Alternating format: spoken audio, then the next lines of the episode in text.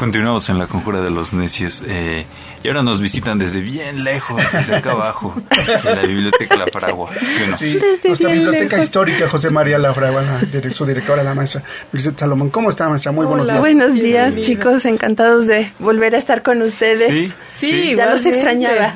Nosotros también, con esos temas asazos, que esas exposiciones y todo lo que hace eh, la, nuestra biblioteca es una maravilla. Sí, un, hoy nos vas a platicar de la presentación de un libro. Sí. Un libro de que afortunadamente hace tiempo ah, eh, vino justamente César, César. a platicarnos. Y es un libro maravilloso y, por supuesto eh, saber que en nuestra biblioteca hay parte de ese material. Sí. Platíganos, por favor. Pues él, desde hace muchísimos años, creo que justo cuando empezó a hacer su tesis doctoral, empezó a estar en contacto con nosotros, pues rastreando justamente ese tipo de ediciones eh, para ver qué había eh, en tanto en los fondos conventuales que nosotros tenemos y no necesariamente conventuales porque la circulación del libro flamenco pues abarcó mucho este Nueva España, ¿no? Entonces no necesariamente todo lo impreso en español porque también había importantes ediciones en latín, pero sí hubo mucha circulación hacia Nueva España de ese tipo de materiales y él los empezó a identificar. Y bueno, ha seguido ahondando en ese tema y la verdad es que ahorita pues ya el libro es parte de su tesis doctoral, que la verdad es un gusto leerlo, la verdad es que cuando lo empiezas a leer dices, ay, es verdaderamente es alguien que ya ya domina el tema y bueno, ya está empezando a ahondar también en, en el libro italiano, que es otro tema que ya empezó a hacer como un postdoctorado.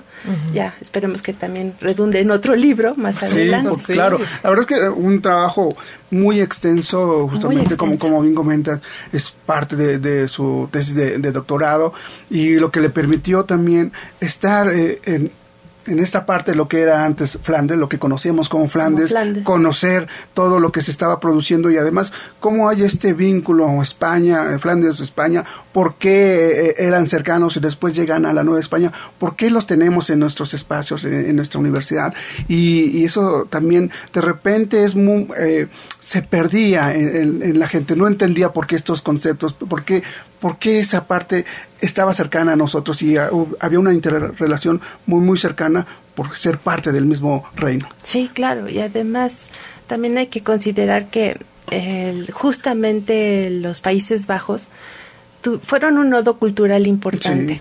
tanto en artes como en ciencias, pero muy especialmente en desarrollo de tipografía. Entonces fueron de los talleres tipográficos que, le, que competían con Italia, que competían con las imprentas francesas.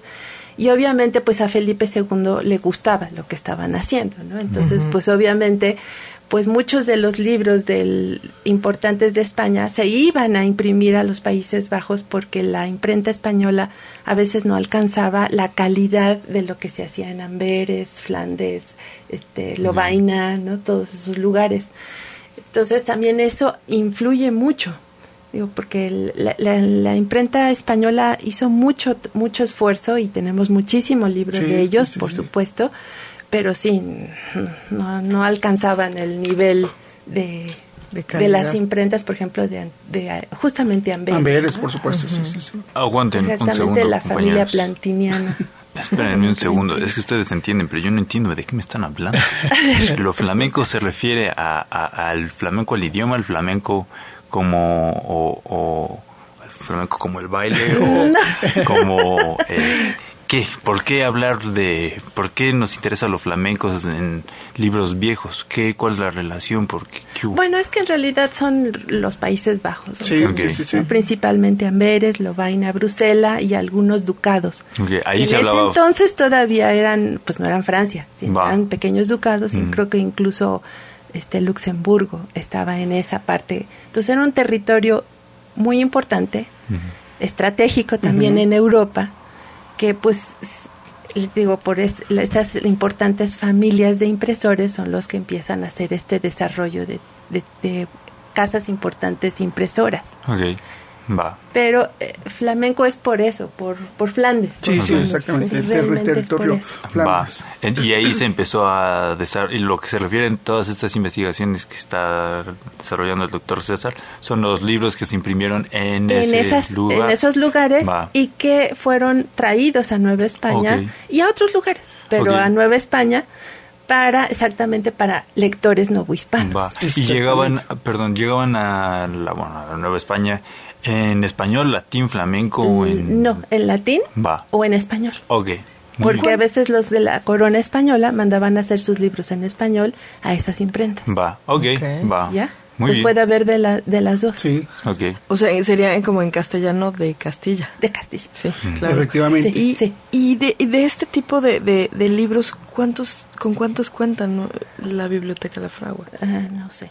pero sí, pero es un acervo importante. Es un acervo importante. O sea, números exactos, pues ahora que venga César, si quieres, le pregunto te traigo el número. Pero sí son pero bastantes. sí son bastantes los que hay de esas imprentas. Y, además, algo que, que comenta mm, el maestro Merced, es muy importante, es decir, cómo todo este trabajo de impresionante calidad llega a la Nueva España, qué es lo que nos habla de cómo está el mercado del libro en ese momento, qué es lo que están leyendo, por qué lo están leyendo, quién lo está leyendo, entonces, por cuánto se consume de, libro viniendo desde allá, desde, ¿no? desde allá. Y entonces también, eh, porque no solo es, si bien la parte tipográfica que es impresionante, vienen acompañados muchas veces de grabados que sirven para hacer obra de arte, que sirven para la pintura por ejemplo. Entonces, para comunicar algo. comunicar. Entonces, de repente, por ejemplo, la gente que trabaja o que trabajamos pintura mural en el siglo XVI, dices, ¿qué está pasando? O principios del XVII, ¿qué está pasando en ese momento? ¿Y de dónde vino este, este, este modelo? ¿Cuál es nuestra fuente para hacer el dibujo? ¿no? Ah, pues sabes que viene de los Países Bajos, algunas veces de Italia, pero de los Países Bajos tenemos muchísimo y había una interrelación muy cercana, es decir, todos, todos es una comparación, es como si fuéramos en México actual y tenemos la península o las penínsulas y el, centro. Así funcionaba los Países Bajos, eh, un poco Italia me parece, y lo que era la Nueva España. Entonces, por eso hay interrelación, pero cada uno con su punto importante, su desarrollo importante, en este caso, eh, el libro, la tipografía, todo lo que hacían en los Países Bajos. Sí, y bueno, por ejemplo, eh, Francisco Javier Clavijero, él, por ejemplo, justamente es un tema que él trata, le interesan mucho ciertos libros de matemáticas y exactamente son de ese tipo de imprentas. Entonces, pues de alguna manera él lee esa, esos libros de Tosca, de Vicente Tosca, pero es esa demanda de circulación de, de, intereses por los temas que se están publicando. ¿Y esas publicaciones tenían que ver directamente con los gobiernos? Eh, o eran libres, eran libres los temas. Ajá. Porque eran temas de, de, de muchas de cuestiones de, de legislación, de, matemáticas, de arte, de, de, varias cosas, no necesariamente de gobierno. O sea, no tenían que, tener la, influencia del gobierno de se va a publicar esto, ah. este tema sí, estos no. Mm, no. Creo que no. Sí, por ejemplo, yo no recuerdo a partir de cuando, no tengo en mente a, partir de cuando empieza la Inquisición, pero la Inquisición sí empieza a regular. Sí, a, eh, sí, a regular sí, pero eso en general. Ajá, todas, todas las casas impresoras, no necesariamente las, las de origen de Flandes. Así es, pero sí hay un eh, control, digamos.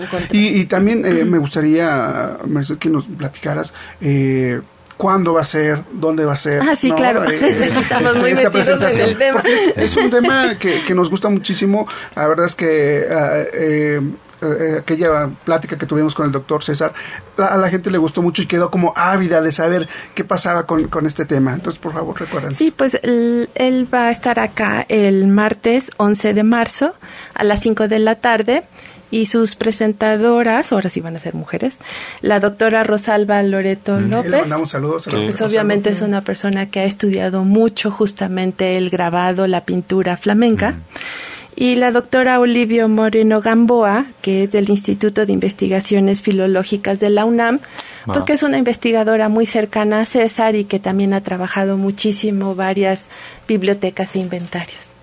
Entonces va a ser a las 5 de la tarde en la Biblioteca La Fragua, en Juan de Palafox y Mendoza, 407.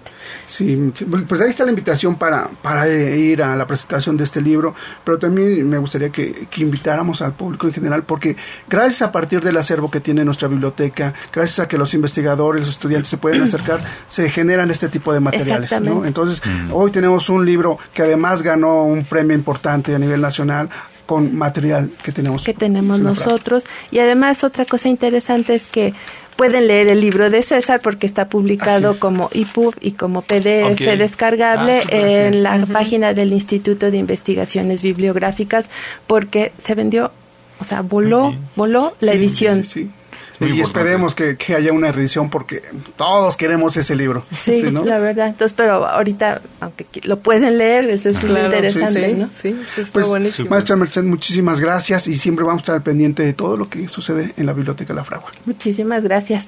Pues continuamos en la conjura de los necios. Vamos a un corte. Regresamos.